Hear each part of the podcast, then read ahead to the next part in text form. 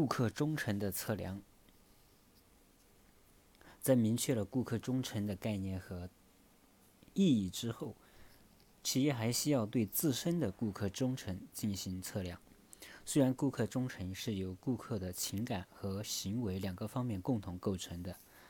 但在实现的操作中，由于情感难以被量化处理而不易被测量。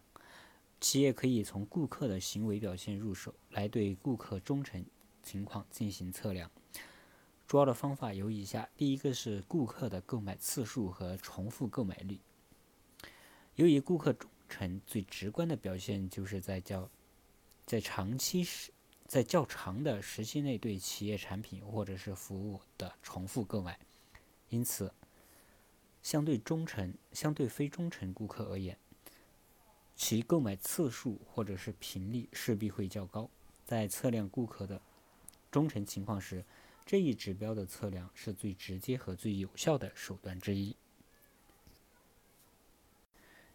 第二点是顾客购买的种类、数量和比例，即顾客经常购买某种产品或者是服务的品种种种类和数量，以及在最近购买中各种品牌所占的比例。忠诚顾客的一个主要表现就是持续购买。因而，其购买的种类和数量无疑可以作为衡量顾客忠诚的指标之一。另外，尽管绝对数、绝对数量能够在很大程度上表明顾客忠诚与否，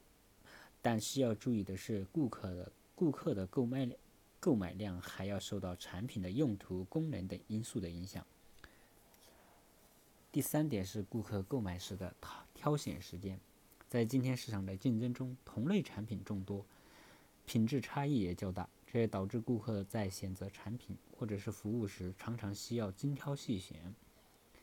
但如果顾客对某一企业或者是某一种产品形成顾客忠诚，就代表着对该企业或者是产品已经有相当的了解，并对其建立了心理上的信任或依赖，进而在做出相应的购买决策时，往往比较果断，耗时也比较短。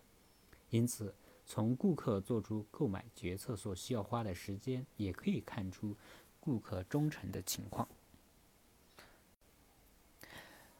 第四是顾客对价格的敏感程度。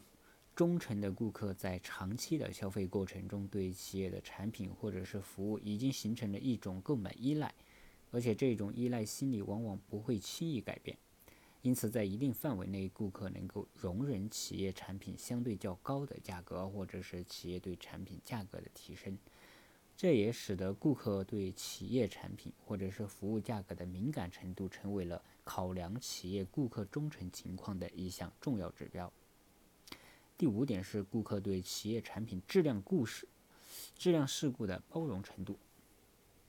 尽管企业为了在竞争中谋求的生存和发展，必须对顾客做出持续一致的价格承诺，但任何企业都难免有失误。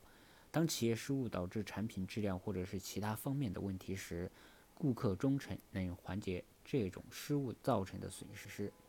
因为忠诚的顾客会包容企业在一定程度内的许多问题。正因为如此，顾客对企业问题的包容程度也可以作为衡量企业顾客忠诚情况的指标之一。第六点是顾客对外对待外部干扰的程度。在理解顾客忠诚度的概念时，需要注意的是，顾客对企业产品或者是服务的支持态度，有时并不能转化为其最终购买的行为，因为这种态度常常会受到地域限制以及竞争者提供产品购买的便利性等因素的影响。顾客忠诚与否的一个重要标志，就是顾客对这些外部因素态度是否坚定。真正忠诚的顾客通常会克服外部因素的干扰，而坚定地支持企业的产品或者是服务。因此，顾客对待外部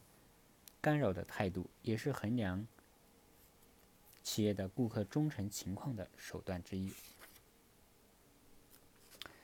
顾客满意度的测量，第一种是投诉与建议系统，第二是顾客满意度调查，第三，